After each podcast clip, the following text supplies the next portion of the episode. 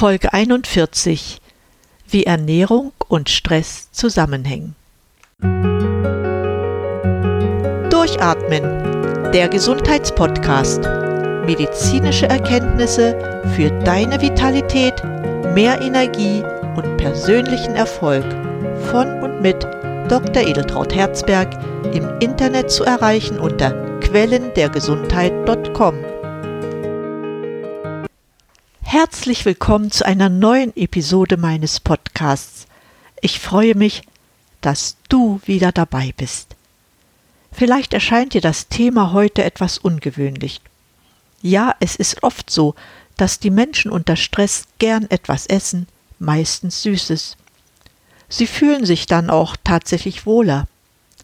Es gibt aber auch Menschen, die unter Stress gar nichts essen können. Das ist alles richtig aber dennoch sieht meine Betrachtung etwas anders aus. Du kannst dir bestimmt schon vorstellen, vor allem wenn du schon einige Episoden von mir gehört hast. Es geht wieder einmal um die Energieproduktion, die Mitochondrien und eine Betrachtung darüber, wie unsere Ernährung heute aussieht. Ich will dich jetzt nicht länger hinhalten. Wie du weißt, besteht unsere Nahrung aus Makronährstoffen zu denen Fette, Eiweiße und Kohlenhydrate gehören, sowie Mikronährstoffen, die Spurenelemente, Vitaminen, Aminosäuren und Mineralstoffe darstellen. Die Nahrungsaufnahme hat bekanntermaßen den Zweck, aus seinen Bestandteilen Energie zu gewinnen. Damit dies funktioniert, werden zwei weitere wichtige Lebensmittel benötigt.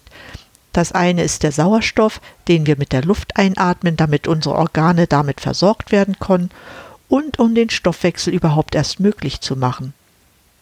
Das andere Lebensmittel ist Wasser, welches der Körper zum Transport als Lösungsmittel benötigt. Aus den aufgeführten Stoffen wird die Energie produziert, die der Körper für die Organfunktionen benötigt, mit dem Ziel, seine Leistungsfähigkeit zu erhalten oder gar zu steigern. Die Makronährstoffe liefern die Energie auf zwei Wegen. Der erste Weg ist die Glykolyse, das heißt die Verwertung von Glucose, man kann auch Zucker sagen.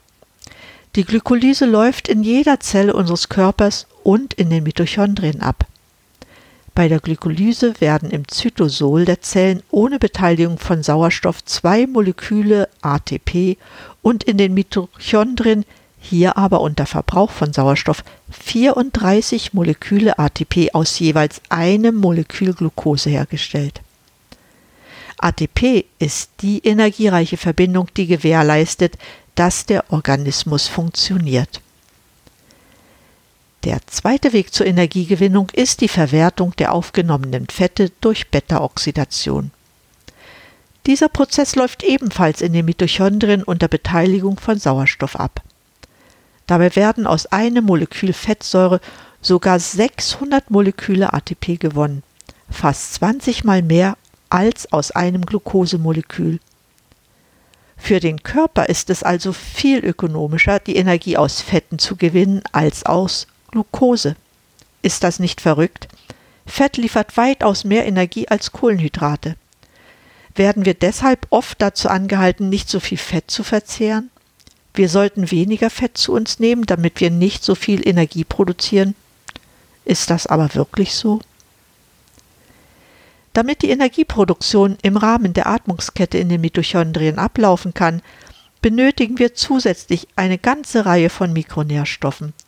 Das sind die Mineralien Schwefel, Eisen, Magnesium und Calcium, die Vitamine B1, B2, B3, B6, B12, Biotin, Folsäure, Vitamin D3, die Spurenelemente Selen und Mangan sowie das wichtige Coenzym Q10, Alpha-Liponsäure und Omega-3-Fettsäuren.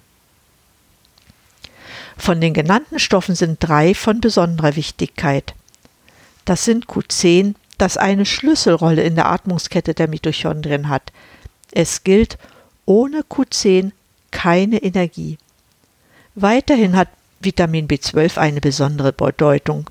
Es ist der wichtigste Gegenspieler von Stickstoffmonoxid, das für den nitrosativen Stress in den Zellen verantwortlich ist und die Mitochondrien schädigt.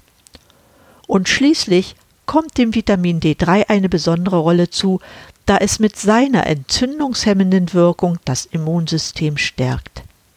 Es gibt kaum eine Zelle ohne Vitamin D-Rezeptor. Die Ernährung hat damit eine sehr große Bedeutung für die Energiebereitstellung. Warum ist das so wichtig? Wenn Menschen unter Stress leiden, benötigen sie in der Regel mehr Energie. Man spürt das und meistens greifen sie dann zu Nahrungsmitteln wie Schokolade und andere Süßwaren. Also Nahrungsmittel, die wenig Energie liefern und auch nicht genügend Mikronährstoffe enthalten. So kommt es schließlich bei Dauerstress dazu, dass die Mitochondrien nicht mehr in der Lage sind, ausreichend Energie zu produzieren. Durch den entstehenden Stress in den Mitochondrien dadurch verursacht, dass viele zu viele freie Radikale gebildet werden, sterben Mitochondrien ab. In der Folge wird das Energiedefizit noch größer und die Menschen werden krank. Deshalb ist es auch so wichtig zu wissen, welche Bedeutung die einzelnen Nahrungsbestandteile für den Menschen haben. Nur so kann man die richtige Maßnahme für die gesunde Ernährung ableiten und Stress vermeiden. Welche Nahrungsbestandteile sind denn für den Menschen wichtig? Unbedingt brauchen wir Fette, Eiweiße und Mikronährstoffe. Verzichten können wir auf Kohlenhydrate. Das scheint paradox. Gerade Kohlenhydrate benötigt der Mensch nicht, aber die energiereichen Fette? Warum ist das so? Nun, Kohlenhydrate sind genetisch in uns gar nicht vorgesehen. Zum einen enthalten die Nahrungsmittel aus der Natur Kohlenhydrate nur in geringen Mengen. Zu den Nahrungsmitteln der Natur gehören aber Fleisch, Fisch, Eier, Gemüse, Kräuter, Salate, Hülsenfrüchte, allgemein Früchte, Beeren, Nüsse, Pilze sowie Milch, Käse und Wasser.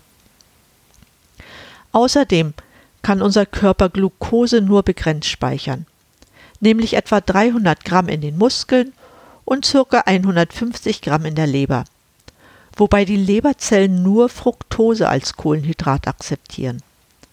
Alles, was an Kohlenhydraten nicht direkt verwertet werden kann, wird als Fett gespeichert. Außerdem kann unser Körper Glucose selbst herstellen, nämlich aus Eiweißen durch Gluconeogenese und aus Fettsäuren über die Ketonkörper. Das aber sind die essentiellen Nahrungsmittel, die wir unbedingt benötigen. Ohne jetzt näher auf die Gründe eingehen zu wollen, kann ein zu viel an Kohlenhydraten dazu führen, dass die Mitochondrien geschädigt werden. Das aber bedeutet eine verminderte Energieproduktion mit enormen Auswirkungen für unsere Leistungsfähigkeit und die Gesundheit. Das heißt, wir sollten uns mit Fett, Eiweißen und Mikronährstoffen ernähren und Kohlenhydrate überhaupt nur deshalb, um unseren Bedarf an Ballaststoffen zu decken. Aus diesem Grund hat sich eine Methode zur Ernährung besonders bewährt. Das ist die sogenannte Logi-Methode. Sie ist die Grundlage für eine gesunde Lebensweise und eine Möglichkeit zur Gewichtsreduktion. Logikos bedeutet dabei Low Glycemic and Insulinometic Diät, also eine Ernährungsform, die Blutzucker und Insulinspiegel niedrig halten soll, indem die Kohlenhydratmenge reduziert wird. Die Logi-Methode ist demnach eine Rückkehr zu der uns genetisch vorgegebenen Ernährungsweise. Im Prinzip bedeutet diese Methode, das Verhältnis der Makronährstoffe so zu gestalten, dass die Nahrung einen Anteil von 40 bis 50 Prozent Fett, 20 bis 30 Prozent Eiweiß und nur 20 bis 30 Prozent Kohlenhydrate hat. Der Name Logi steht nicht umsonst für Low and Insulinemic Diät. Damit wird eine Ernährungsform beschrieben, die darauf ausgerichtet ist, den Blutzucker und den Insulinspiegel niedrig zu halten. Entwickelt wurde diese Ernährungsform von Nikolai Worm. Typische Methode von Worm ist die reduzierte Kohlenhydratzufuhr. Angestrebt wird die Aufnahme von Nahrungsmitteln mit niedrigem glykämischen Index. Dieser beschreibt die Wirkung eines kohlenhydrathaltigen Lebensmittels auf den Blutzuckerspiegel. Gleichzeitig soll damit die Insulinausschüttung reduziert werden. Das Gute an der Logi-Methode ist, dass es keinen strikten Ernährungsplan gibt. Was jedoch sollte man nach der Logi-Methode essen? Nun, stärkefreies Obst und Gemüse können täglich je nach Belieben verzehrt werden. Auf sehr süße Früchte sollte weitestgehend verzichtet werden, da sie viel Zucker enthalten. Insgesamt wären drei Portionen Gemüse und zwei Portionen Obst ausreichend. Eiweißhaltige Nahrung sollte wenig Fett enthalten, deshalb bieten sich mageres Fleisch, Geflügel, Fisch, Milchprodukte, Nüsse und Hülsenfrüchte an. Eine wichtige Rolle spielen hochwertige Fette wie Oliven, Raps oder Kokosöl. Getreideprodukte sollten nur als Vollkornvariante verzehrt werden, Kartoffeln am besten als Pell- oder Ofenkartoffel, da hier die Ballaststoffe zu Ungunsten der Stärkebildung erhalten bleiben. Sehr gut beschreibt der Internist Dr. Bodo Kuklinski, wie er die Logikost seinen Patienten erklärt. Zitat Die Grundregeln dabei sind Verzehr möglichst frischer, unverarbeiteter Lebensmittel idealerweise aus kontrolliert biologischer Erzeugung, darunter Gemüse, als Eintopf Woggericht, Gemüsepfanne, Wildkräuter wie Brennnessel und Löwenzahn, Eier, Fisch, abgestimmt auf die individuelle Verträglichkeit. Meiden nitrathaltiger Lebensmittel wie Blattsalate aus konventionellem Anbau und Fleischwaren mit Nitritpökelsalz. Einschränkung der Kohlenhydratzufuhr auf 150 bis 200 Gramm pro Tag in komplexer Form keine süßen Speisen. Erhöhung der Zufuhr an Fetten mit einfach und mehrfach ungesättigten Fettsäuren, darunter Milchfett, Fisch, Nüsse, Mandeln und Brotaufstriche daraus, Oliven und Rapsöl. Bei schwereren Formen von Diabetes kann die Kalorienzufuhr sogar über 50 bis 60 Prozent aus Fett bestehen. Versteht sich aus hochwertigen Fetten. Kürzere Abstände zwischen den Mahlzeiten, kurz vor der Nachtruhe und eventuell auch nachts bei Erwachen ein fetthaltiges Spätstück. Das kann auch ein Stück Vollkornbrot mit Butter sein. Die Einschränkung der Kohlenhydratzufuhr bezeichnet Kuklinski als Kernstück bei der Therapie Stickstoffmonoxid induzierter Stoffwechselstörungen da Kohlenhydrate, insbesondere solche mit hoher glykämischer Last, energetisch nicht verwertet werden können und den nitrosativen Stress und die Störungen der mitochondrialen Energiegewinnung verstärken. Fette dagegen entkoppeln die oxidative Phosphorylierung. Ketone können bei kohlenhydratarmer Kost vom Hirn energetisch verwertet werden und entfalten langanhaltende Sättigungseffekte. Soweit Kuklinski. Es gibt noch einen wichtigen Punkt in Bezug auf die Ernährung, der Stress zu vermeiden hilft. Damit die mit der Nahrung aufgenommenen Nährstoffe in unserem Körper optimal wirken können, ist es wichtig, dass die Zellen, Gewebe und Organe in der Lage sind, diese auch aufzunehmen. Jahrelange Fehlerfährung hat die Kapazität der Entgiftungsorgane wie Leber und Darm geschwächt.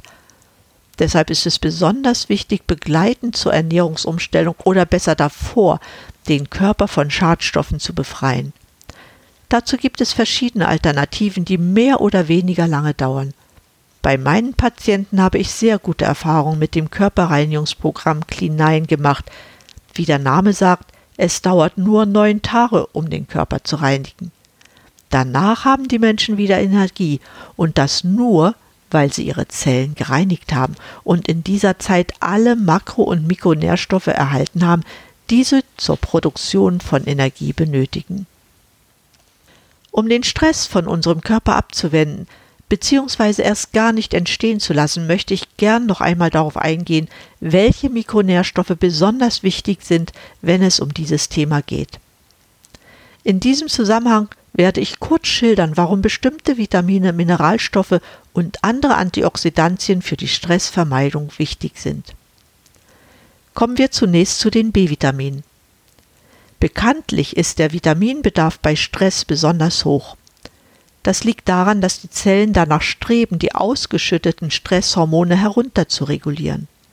Das klappt nur mit einer ausreichenden Menge an Vitaminen. Zu den Vitaminen, die Stresshormone bekämpfen, gehören B-Vitamine, Vitamin C und Vitamin D.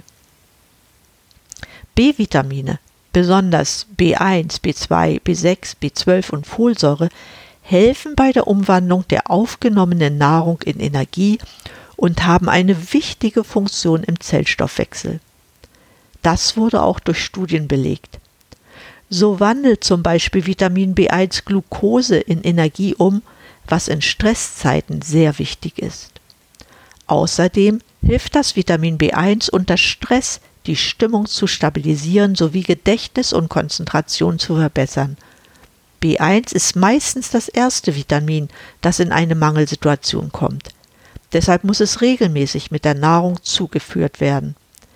Quellen dafür sind Haferflocken, Reis, Nüsse und Saaten. Vitamin B3, auch Niacin genannt, unterstützt die Funktion des Nerven- und Verdauungssystems. Niacin hilft unter anderem auch, Energie aus Kohlenhydraten freizusetzen. Damit wird der Blutzucker reguliert, wir können dann ausgeglichener auf Stress reagieren. Zudem unterstützt Vitamin B3 die normale Funktion des Nervensystems. Gute Quellen für Niacin sind vor allem Pilze wie Pfifferlinge, Champignons und Steinpilze.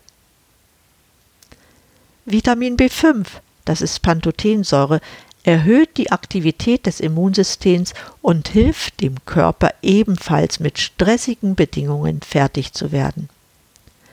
Die Vitamine B6 und B9 haben im Zusammenspiel mit Vitamin B12 einen indirekten Einfluss auf die Bildung des Glückshormons Serotonin und anderen Neurotransmittern. Diese unterstützen uns, auch in Zeiten hoher Belastung noch ein Lächeln übrig zu haben. Folatmangel, also Mangel an B9, kann zum Beispiel auch zu Kopfschmerzen oder Migräne führen. Durch den Mangel an Vitamin B9 entstehen hohe Konzentrationen an Homozystein. Nahrungsmittel, in denen viel Vitamin B6 enthalten ist, sind Hafer, Leinsamen und Hirse. Folat findet man zum Beispiel in Kichererbsen und Grünkohl. Ein Mangel an Vitamin B12 äußert sich durch Symptome wie leichte Ermüdung bis hin zu schwerer Erschöpfung. Es gibt kaum Nahrungsmittel, die Vitamin B12 enthalten. Gerade Veganer sollten deshalb immer an eine Supplementierung mit Vitamin B12 denken. Ein weiteres wichtiges Vitamin gegen Stress oder bei Stress ist Vitamin C.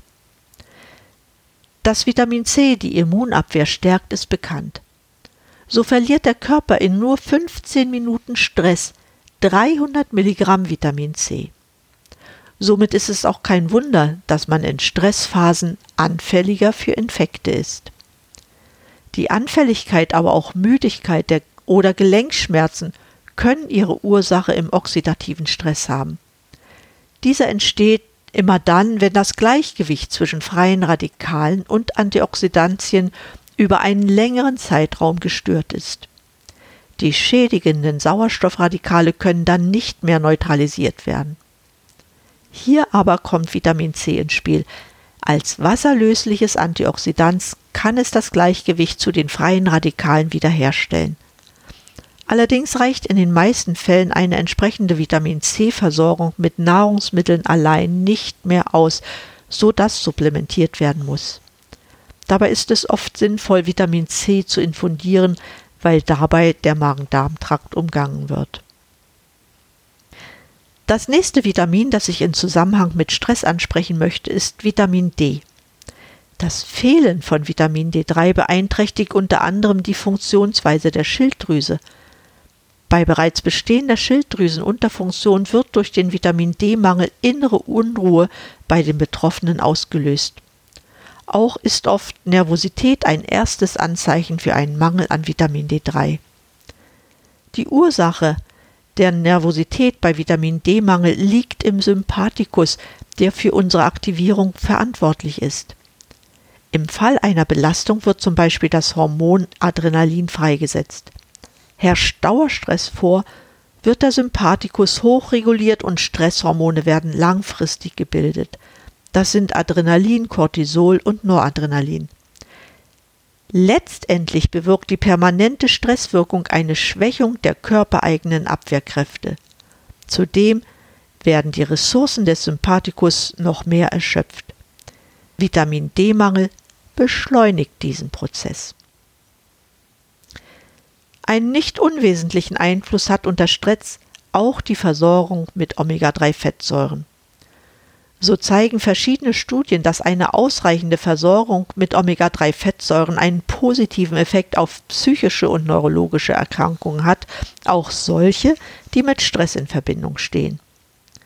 So schlussfolgerten die Wissenschaftler Rutkowski, Kahn, Sahito und Kuma in ihrer Übersichtsarbeit von 2017, dass Omega-3-Fettsäuren eindeutige positive Auswirkungen auf die Behandlung von Depressionen und bipolaren Störungen haben und eine Supplementierung mit Omega-3-Fettsäuren insbesondere als unterstützende Therapie geeignet ist.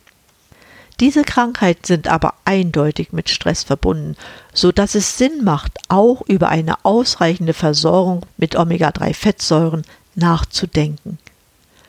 Sinnvoll ist dies auch aus dem Grund, weil Omega-3-Fettsäuren in Verbindung mit L-Carnitin für die Energieproduktion in den Mitochondrien wichtig sind. Unser wichtigstes Mineral in Bezug auf Stress ist Magnesium. Das hat mehrere Gründe. Bei einer Mangelversorgung wird Magnesium aus den Knochen freigesetzt. Damit will der Körper die Reizüberleitung zwischen Nerven und Muskelzellen aufrechterhalten. Jedoch regen die Stresshormone die Zellen an, mehr Magnesium in die Blutbahn auszuschütten, im Austausch mit Calcium, das beim Stressstoffwechsel benötigt wird. Folge ist, dass zu viel Magnesium in die Blutbahn gelangt. Jetzt aber werden die Nieren aktiv und das überschüssige Magnesium wird ausgeschieden. Unter Dauerstress kann dies zu einem Magnesiummangel führen. Magnesiummangel wird auf diese Art zu einer Begleiterscheinung eines Burnouts. Andere Mangelzeichen von Magnesium sind Krämpfe aber Magnesium dämpft die Erregung in den Nervenbahnen. Sind die Magnesiumspeicher ausreichend gefüllt, kann man innere Unruhe, Nervosität und Stress besser standhalten. Unter Magnesiummangel sinkt jedoch die Stressresistenz. Folge sind erhöhte Reizbarkeit, Überempfindlichkeit und Ängstlichkeit. Somit ist Magnesium ein Puffer bei Stressreaktionen des Körpers. Quellen für Magnesium sind Mandeln, Hülsenfrüchte, Bananen, Tomaten, Vollkorngetreide und Salat. Lebensmittel mit der höchsten Magnesiumkonzentration sind Kürbiskerne und Kakao. Bei Stress ist auch eine ausreichende Versorgung mit Zink wichtig, weil Zink die Immunabwehr stärkt. Zink ist in Meeresfrüchten, Fleisch, Nüssen und Hülsenfrüchten in größeren Mengen enthalten, ebenso in Hartkäse oder Eiern. Eine letzte Substanz möchte ich in Bezug auf Stress noch nennen. Sie ist so wichtig und dennoch kennt sie kaum jemand, es sei denn, man hat eine medizinische Ausbildung. Ich spreche von Glutathion. Das ist ein schwefelhaltiger Stoff, der gerade bei der Energieproduktion in den Mitochondrien benötigt wird. Es ist eine körpereigene Substanz, die in der Leber, den Nieren und im Darm gebildet wird und auch mit der Nahrung aufgenommen wird. Auch die Lungengewebsflüssigkeit enthält Glutathion. Die meisten Nahrungsquellen sind Fleisch, Fisch und Geflügel, die frisch zubereitet sind. Die Aufgabe von Glutathion besteht darin, die über die Nahrung aufgenommenen Gifte zu neutralisieren. Gleiches passiert in der Lungengewebsflüssigkeit. Eingeatmete toxische Stoffe werden hier unschädlich gemacht. Glutathion verstärkt auch die Wirkung spezieller Immunzellen für die Abwehrkette des Körpers. Immer wenn der oxidative Stress zunimmt, zum Beispiel bei Krankheit durch die Umwelt oder nur allein durch das steigende Lebensalter, wird Glutathion schneller verbraucht, als es in der Leber produziert werden kann. Verbraucht wird Glutathion deshalb, weil es bei Stress seine Wirkung als Antioxidant entfalten muss. Es fängt freie Radikale ab und sorgt zudem für die Regenerierung von Vitamin C und Vitamin E, womit die antioxidative Wirkung noch verstärkt wird. Damit ist dir jetzt auch diese Substanz ein Begriff. Ich habe dir damit die wichtigsten Stoffe genannt, die wir benötigen, um gegen Stress gewappnet zu sein. Hier haben wir es mit einem Circulus viciosus zu tun. Einerseits bewirkt ein Mangel eines oder mehrerer Stoffe die Entstehung von Stress in den Zellen und wenn dort das Fass überläuft im gesamten Körper. Andererseits trägt der Stress zu einem höheren Verbrauch an stresshemmenden Substanzen und damit zu einem Mangel bei. Wir haben es aber selbst in der Hand, etwas dagegen zu tun. Bei Stress ist es besonders wichtig zu überprüfen, welche Substanzen in einen Mangelzustand gekommen sind und wo wir entsprechend für eine zusätzliche Aufnahme sorgen müssen. Mit einer nährstoffreichen Ernährung kann man schon sehr viel dazu beitragen, Stress zu verhindern. Damit bin ich am Ende der heutigen Sendung angelangt. Ich danke dir für dein Interesse und hoffe, dass du alles verstanden hast. Du kannst wie immer alles in meinen Shownotizen auf meiner Website quellendergesundheit.com nachlesen. Dort findest du auch die Links zu der Literatur, die ich verwendet habe, sowie einen Link zu einem Buch über Antistressernährung. Auf meinem Upspeak-Kanal können wir uns gern zum Thema austauschen. Deine Meinung und deine Fragen sind mir wichtig. Ich freue mich auf dein Feedback und auf die nächste Sendung. Darum bleib gesund, schalte an und atme richtig durch. Deine Edeltraut Herzberg.